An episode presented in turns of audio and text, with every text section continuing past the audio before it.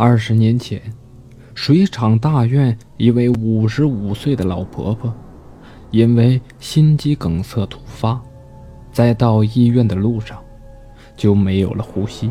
办完了丧事以后，大家准备第三天送去火化。可这个时候，她在乡下的妹妹来了，看着从小相依为命的姐姐病逝，悲痛欲绝，死活不让火化。他相信姐姐还没有死，来的路上还做梦和她说话呢。大家考虑到他们姐妹情深，决定再停两天。这样两天以后，看着天亮，姐姐就变成了灰烬。他决定自己来守夜。当天晚上，妹妹看着姐姐依然如安睡的面孔，用手抚摸着她。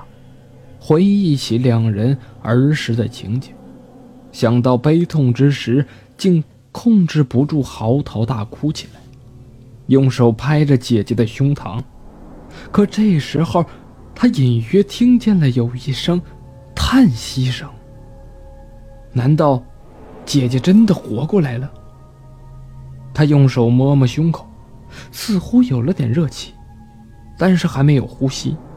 他不死心。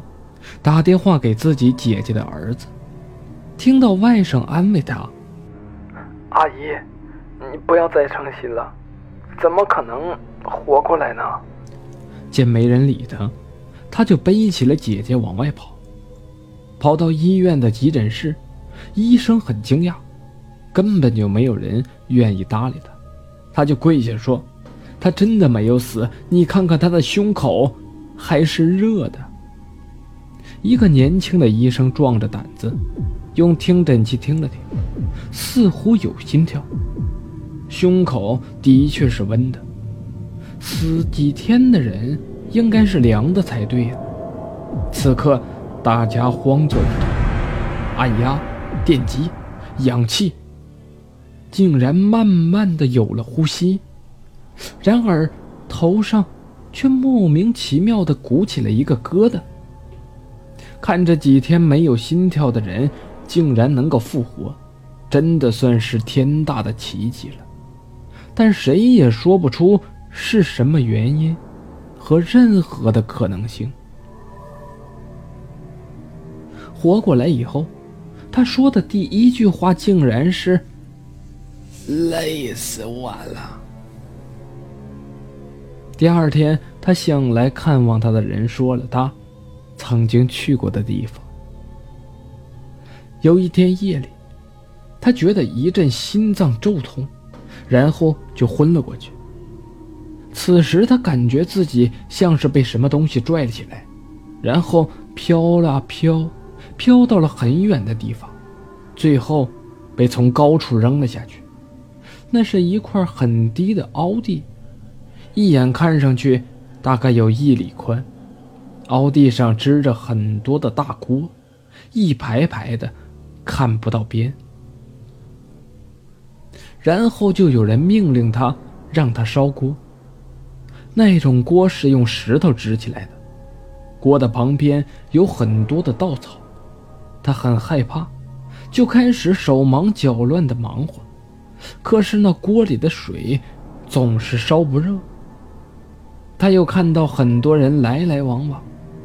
那些人转一转身子，就化作风飞走了。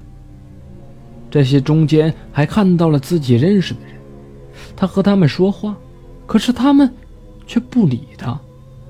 他也学着那些人的样子，转转身，但只能飘起来半尺高，只好放弃了逃跑的念头。其实，就是逃跑，也不知道自己能跑到什么地方去。他心里只想着离开这个阴森的地方。不知道过了多久，他忽然听到半空中有一个声音在喊着他的名字，那似乎是他妹妹的声音。他觉得自己如从万丈高空落下，便睁开了眼睛。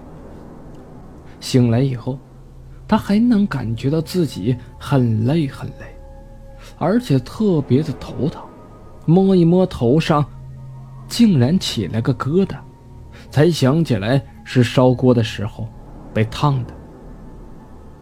后来，这个老婆婆又多活了十多年，最后和她妹妹相差三天的时间，先后去世了。